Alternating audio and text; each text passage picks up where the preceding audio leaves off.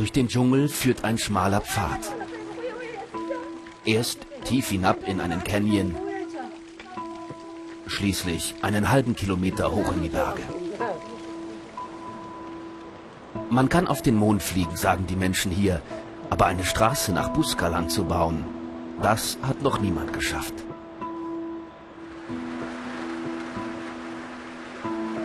Wir sind unterwegs im Land der Kalinga, abgelegen und unerforscht wie kein anderes Gebiet auf den Philippinen.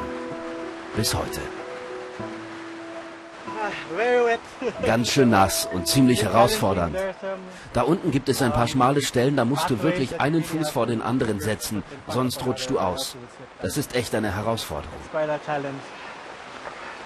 Egan und sein Freund Charlie, sie sind mit uns einem Geheimnis auf der Spur. Die beiden Besucher aus Manila wollen sich tätowieren lassen. Eine Kunst, die es nur noch hier oben in den einsamen Bergen gibt. Und nur noch von einer einzigen alten Dame beherrscht wird.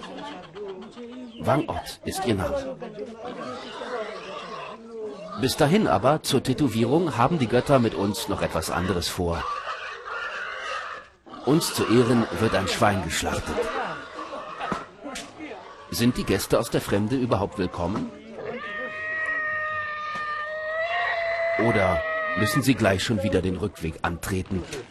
Alles steht geschrieben in der Leber des getöteten Tieres.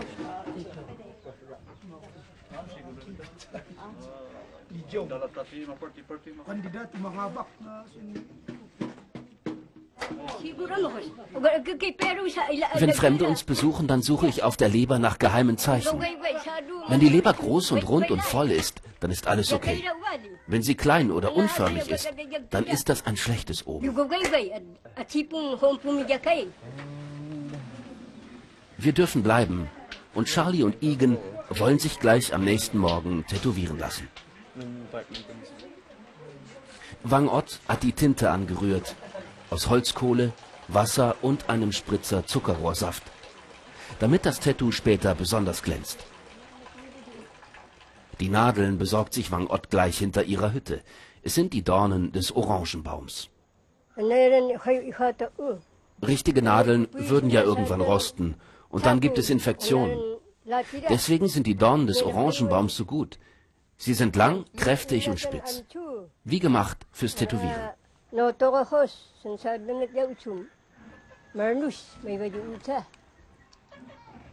Igen hat sich einen Tausendfüßler gewünscht. Mit einem Strohhalm stempelt Wang Ott erst einmal einen Abdruck auf die Haut. Der Tausendfüßler, schnell und giftig. Er gilt in der Fabelwelt der Kalinga als Freund des Kriegers. Jetzt auf einmal bin ich nervös. Erstmal weiß ich nicht, was auf mich zukommt. Und dann bin ich neugierig, wie das Ergebnis wohl werden wird. Aber ich fühle mich in guten Händen, wenn ich mir überlege, wie lange Wang Ott schon tätowiert.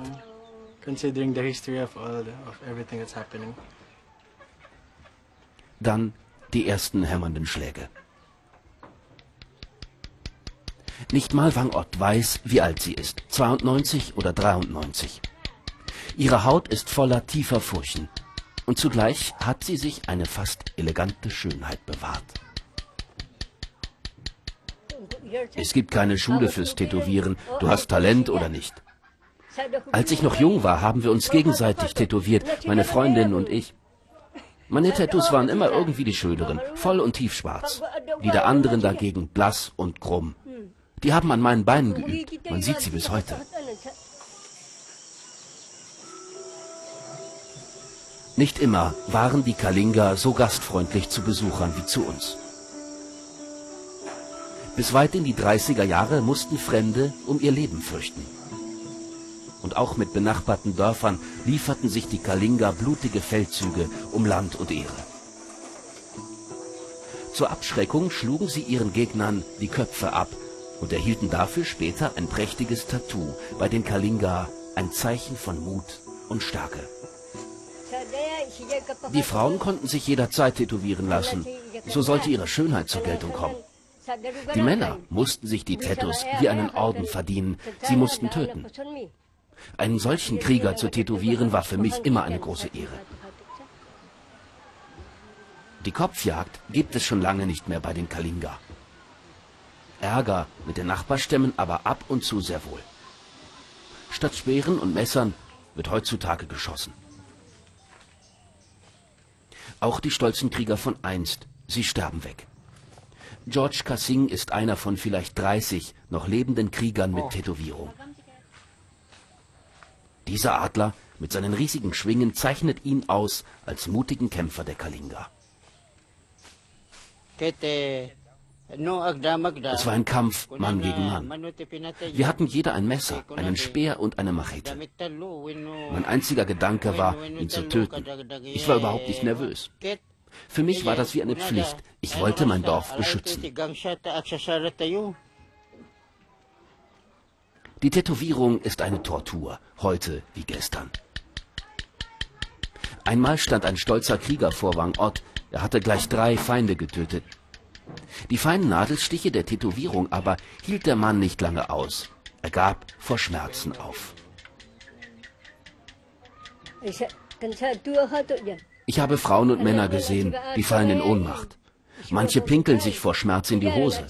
Und deswegen sieht man hier ab und zu Leute, die bis heute unfertige Tattoos am Körper tragen. Sie konnten den Schmerz einfach nicht ertragen.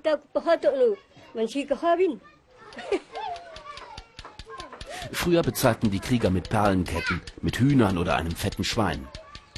1000 Pesos, knapp 20 Euro, nimmt Wang Ott heute für ein Tattoo. 100 Schläge die Minute. Die Tinte mischt sich mit Blut. Aber die Nadel von Wang Ott geht präzise ihren Weg, als habe die alte Dame ihr Leben lang nichts anderes gemacht. Igen ist zufrieden mit seinem Tausendfüßler und auch Wang Ott. Bis jetzt habe ich noch ziemlich gute Augen. Ich kann so viele Tattoos machen, wie ich will. Aber wer weiß, ob ich im nächsten Jahr noch so gut sehen kann. Wenn die Linien kreuz und quer auseinandergehen, dann werde ich aufhören, die Haut anderer Leute zu tätowieren.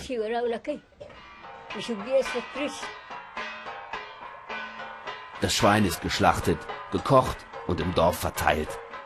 Und wie zum Dank führen die Kalinga ihren Kriegstanz auf.